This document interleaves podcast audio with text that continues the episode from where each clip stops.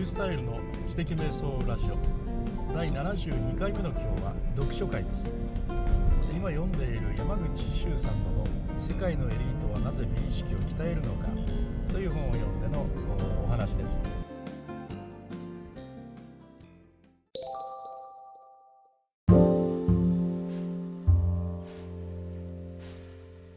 世界のエリートはなぜ美意識を鍛えるのかって、えー、まあよく見られる風景ではありますよね。映画とか見ててもね。トップエリートとかが自分の執務室の中で瞑想していたりとかあのなんかあの立派なあの掛け軸をめでていたりとかね。あの陶器を見ていたりとかね。よくありますよね。あのそんなになんかね結構合いますよね。なんかトップエリートはなんか美術に何かね精通しているとかいうのがね。なんか合うような感じですが近頃ですねなんか富になんかそういうことを聞くようになってほんの一握りのエリートがとかいうことではなくてですね、まあ、かなり多くのビジネスマンの人たちがあの、まあ、日曜日のあの美術館が開催するあのアートのですね、えー、そういうような催しに参加するようになってきたというようなお話から入ってくるんですがあの簡単に言うとなんで、えーまあ、この今のビジネスエリートたちが美意識を鍛えようとしているのかっていうようなことなんですよね。まあ、いろいろとたくさんの、ね、ことが書いてあるんですが実に分かりやすいようなお話があったんで、ちょっとね紹介したいと思うんですが、まあ、あの昔ですねあの、えー、と MBA が創立された時っていうのはデータに基づくエビデンスで意思決定をしていくというそういうような手法を編み出していってでそれであの正しい方法ですね、えー、あの難しい状況の中でいかに正しい判断をしていくのかというそういう手法が始まってそしてそれがどんどん成果を出すもんだからそれがどんどんもてはやされていって世界の中にね、えー、っとそのエビデンスに基づく経営判断というようなものが、まあ、あの当然のように入ってきているわけですねで。ところがですねやっぱそこにも問題があって近頃はそれが少しずつあの考え直されてきているというふうな話ですね。なぜかというと、まあ、あの誰でもがそういうふうにするようになったために、ま、そこで行われる意思判断というのがコモディティ化しているとつまり正解を誰でも出せるようになってえみんなが同じ正解を出すようになってきてしまったということが一つあると。だからそういうところではあの企業の何か新しいことを思いついてこんなにしてはどうだってビジョンを思いついてもいやいやそれはあのマーケティングのリサーチによるとそんな消費者のニーズはないんだと。またあの市場が拡大できる市場獲得できるようなあのことはねデータから見て無理だということで却下されていくといういうような形で、まあ、天才が育たないというねあのイノベーションがだから起きないというそういうような問題をちょっとはらんでいるというような状況がありますと。誰でもがあの点あの正解を出せる出すことができるということは、まあ、どういうことかといったらあみんな同じことを言うので同じようなものしか出てこないというねそういうようなことですね。まあ、そのようなところにとあの突然ポンとあの思いもしなかったような妙なものが投入されるとそこで一気にそれに火がついてみんな後からいくら追いかけたってもうダメだというようなね、えー、まあ、そういうようなことですよね。あのですからその、ね、ソニーであのウォークマンが出た時の話っていうのはよく、ね、表されてますけどもあのなんかね車あの飛行飛行機の中とかで聴けるようなあのとてもいいステレオのセットが欲しいというようなことを言ったらなら作ろうと言って作ったのがスタートだったというようなことで、まあ、それ商品化しようとした時には、まあ、経営陣大反対とだってみんなあのステレオセットがあの好きじゃないかと。あの本当にお金をかけたね立派なステレオセットで、えー、きちっとした部屋で、えー、音を聞くのがみんなあそれを望んでいるのにその音あの録音もできないようなね、えー、その機能のただあの音を聞くだけみたいなそれもカセットテープでみたいなそんなのが、ね、売れるはずないじゃないかということで大反対をしたというまあ、しかし結果世界を席巻してしまったというね。つまりそのデータっていうのそのマーケットリサーチだけでは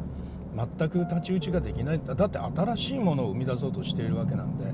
新しいもののデータなんてないわけですからね、まあ、そういうようなところで、うん、あの要はあの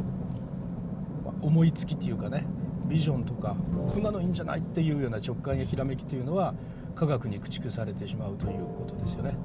で、まあ、ここでも引き合いに出されていたのがアップルのねあのスティーブ・ジョブズともう一人スカリーですかね、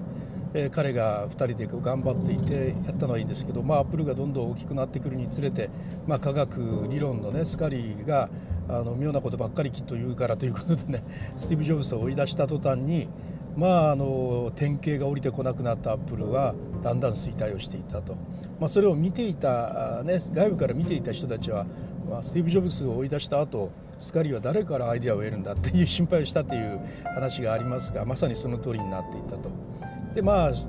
仕方がないのでまた呼び戻した途端に当時誰も考えなかった iMac のカラー展開ってね。あんなカラー展開なんて考えたことがなかった当時はね。PC っていうのは仕事 PC が仕事できりゃいいんでそれに色がどうとかとかいうような考えすらなかったんですよみんなね。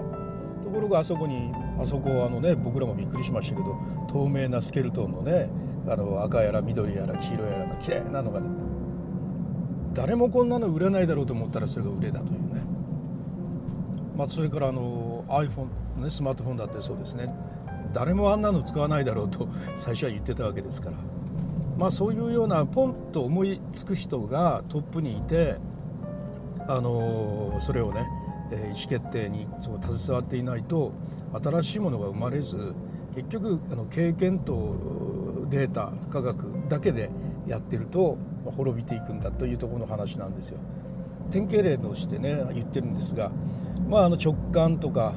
そういうようなひらめきとかそういうものを出す人が、まあ、アートというふうにすると。でのデータとかねリサーチとかマーケティングとかそういう科学で、えー、理論で考える人をサイエンスとあと経験で考える叩き上げの人をクラフトと職人というそういうふうに考えた時に、まあ、その3者がいた時にねあのアートがいくらいい思いつきをしてもクラフトとサイエンスがデータと経験によってその思いつきを駆逐してしまうですからあのアートはあの同列にいたのでは絶対勝てない逆にサイエンスとかが一番トップに来るとデータでしか動けないから難局を乗り切るような発想とか新しい発想はもう出してくれない。経験が一番上に来ても同じことあの自分の経験でしか語れないので、えー、語ろうとしないので、えー、同じこと。じゃあ一番トップにいるのは誰かというとアートが一番トップに来て2番目をサイエンスとクラスあのクラフトが固めるのが一番だというそういうようなね一つのあのスタイルを提唱してるんですがまさになんかねあのスティーブ・ジョブズがいる時のアップルなんていうのはきっとそうだったんだろうなって思いますし、まあ、ソニーなんかもきっとそうだったんだろうなと。でそれをトップが科学畑になった途端にもダメになっていくっていうね、えー、それはそうでしょうねあのこれまでのデータでしか考えないっていうんだったらデータがないものでは戦えないしみんな同じデータを使うんだからあのみんなが同じことを考えていくというもうそれしかダメですよね。いうような話で未来がね見通せないようなこんな無理こう難題もとにかく使わなきゃいけないデータがものすごくたくさんあるようなあの状況をあのブーカっていうね曖昧で、えー、というあれですよねあの予測ができなくてとかいうそういう中でもやたら扱わないといけないデータだけがものすごくたくさんあるようなそういう中で科学的に判断しようと思ったってこれはもう無理な話で経験だって無理な話で。ででもまずそこからスタートするのが大事だというわけですよね。まずきちっとそこからスタートしてそして結局コモディティ化して正解しか出てこない何か出てこないなっていう時にもうあの論理と経験だけでどうしようもない時の意思判断としてアートが必要だと直感ですね美意識。結局そこから生まれる自分の直感にあとは頼るしかないと。その自分の直感を鍛えておかないと非コモディティ化したあの運営っていうのはできないんだということで今のねあの先が見えるビジネスマンのエリートの人たちは美術館に通うんだという分かりやすい、ね、説明の仕方がしてあって。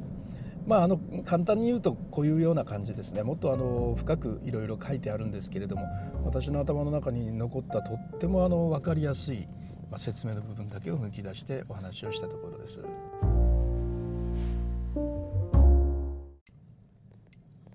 はい、いかがだったでしょうか？あのまあ喋ってみることで、えー、自分もわかるというようなことなんですけど、まあ、今のアートと経験とアートとサイエンスとクラフトっていう3者でものを考えるとものすごく分かりやすいですよね。実際はあのそれぞれの人間の中に3者がねそれぞれいてどこが強いかというところなんだろうとは思うんですけれどもまあ一人の人間トップの人間がものを考える時に経験の顔を出したりデータサイエンスの顔を出したりするんですけども、まあ、そういうようなあの心の声、えー、をしっかり聞いた上でその上で最終判断をあの直感が行うという直感で行うというようなねことはきっと大切なことにきっとなってくるんだろうなというふうに思いました。それではまた